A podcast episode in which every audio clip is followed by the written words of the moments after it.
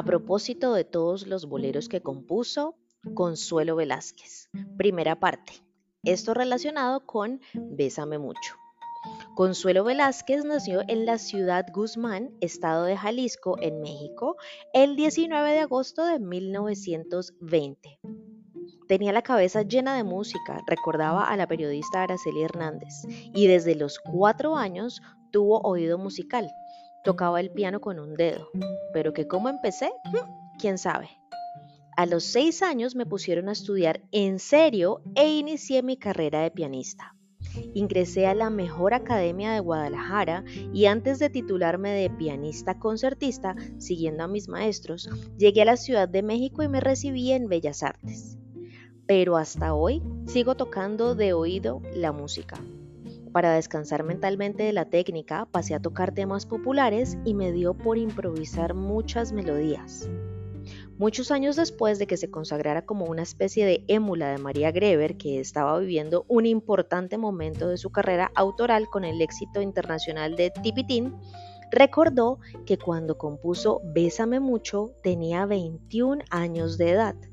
No estaba enamorada y que todavía no sabía cómo surgió, si fue primero la música o la letra.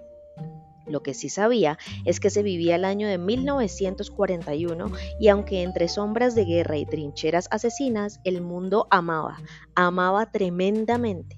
Y eso sí, como ahora, cuando se besaba no se sabía nunca si aquella sería la última vez. El bolero urbano estaba afianzándose. Agustín Lara seguía siendo el amo. Y en México, en el México de entonces, este género musical estaba siendo aprovechado profesionalmente por hermosas mujeres con igualmente lindas voces. Sí, sí, a Rafael Hernández lo entrenaba, lo estrenaba, perdón, Margarita Romero. Toña la Negra a Agustín Lara, Lupita Palomera, de quien ya hay una cápsula, a Los Domínguez, Adelina García a Gonzalo Curiel. Más o menos, póngale uno o dos años de diferencia. Tiempos de las hermanas Águila, Ana María González, Chelo Flores, Rosa María Lam, Dora Luz. Yo me atrevería a decir que el bolero se apoyaba en las voces femeninas, pues que los grandes cantantes en general todavía andaban un poco en la romanza, con la excepción de Pedro Vargas y la llegada casi inmediata de Ramón Armengot, Bobby Capó y Martínez Gil.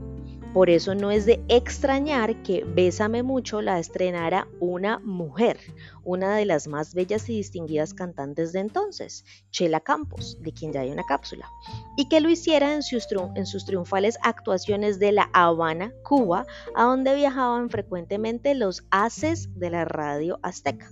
De nuevo aquí, el vínculo de la radio con la música. Lo de que no pasó nada, que después diría Chelo Velázquez, no es del todo cierto. A Chela Campos todavía, quienes vivieron aquel 41 cuando Alberto Gómez hizo de las suyas, la recuerdan por el tremendo impacto que causó Bésame Mucho en la voz de quien, hermosa entre las lindas, fue considerada por mucho tiempo como la gran intérprete del bolero mexicano. Desde luego, Bésame mucho no nació como bolero, sino como Fox, pero ya se ha dicho muchas veces que todo no era fácil, que todo era fácil de confundir y refundir.